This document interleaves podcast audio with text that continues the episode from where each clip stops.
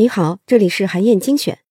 广告史上啊，曾经有一个很有名的戒烟广告。这个广告呢，借用了人们耳熟能详的龟兔赛跑的故事。当乌龟在最后获得胜利的时候，屏幕上出现了这款戒烟药和一句宣传口号：“在戒烟的道路上，最重要的是到达。”这个广告虽然没有戏剧化的反转和别出心裁的创意，但是效果却很好。这是因为啊。广告精准地把戒烟的过程隐喻成了漫漫赛道，把成功戒烟这个目标隐喻成了顺利抵达比赛终点，这非常符合戒烟人群的心理预期，引发了他们的情感共鸣。隐喻营销的作者，哈佛商学院教授杰拉尔德·萨尔特曼，他认为啊，隐喻不仅是一种修辞方式，更是一种思维能力。商家通过分析消费者言语里的隐喻，可以洞悉他们的真正需求。并且还可以进一步在产品宣传里使用隐喻来影响消费者的决策。曾经有一家医药公司为他们即将上市的失眠药进行市场调查，他们收集了大量失眠者的真实感受。有人说，失眠让我感觉自己是一只泄了气的皮球，永远失去了向上的力量。也有人说，现在我身体所有零件都在抗议，早晚有一天要宕机。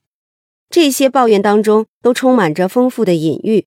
失眠者把自己的状态比作泄了气的皮球和需要修理的机器。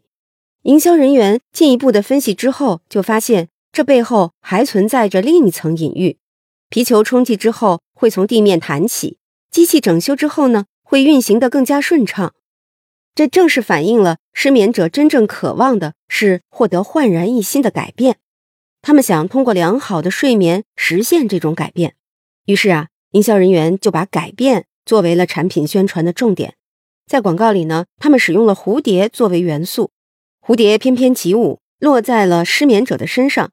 刚刚还在辗转反侧的人，立刻就酣然入睡了。消费者看到广告里的蝴蝶，就会联想到化茧为蝶这个改变的过程，所以呢，就潜移默化的接受了这个隐喻。就像一位消费者所说：“但愿我能够自然的入睡，就像蝴蝶蜕变那样。”广告当中的隐喻呢，还引发了情感共鸣。有一位消费者就说：“我真的感觉到了蝴蝶的触碰，这就让我想起小时候啊，妈妈给我讲过的公主吻青蛙的故事。这款失眠药就是公主，它改变了我，把我从睡眠当中拯救了出来。”隐喻不仅仅是一种语言修辞的技巧。还是引导人们发现事物含义的路标。它不仅适用于组织的商业决策，还能帮助个人在生活里进行富有创意的沟通。恰当的使用隐喻，还可以让你快速的了解他人的真实想法，精准的洞察别人的需求，获得全新的思考。好，以上啊就是我为你分享的内容。我在阅读资料里为你准备了本期音频的金句卡片，欢迎你保存和转发。更欢迎你在评论区留言，分享你的精彩观点。韩燕精选，明天见。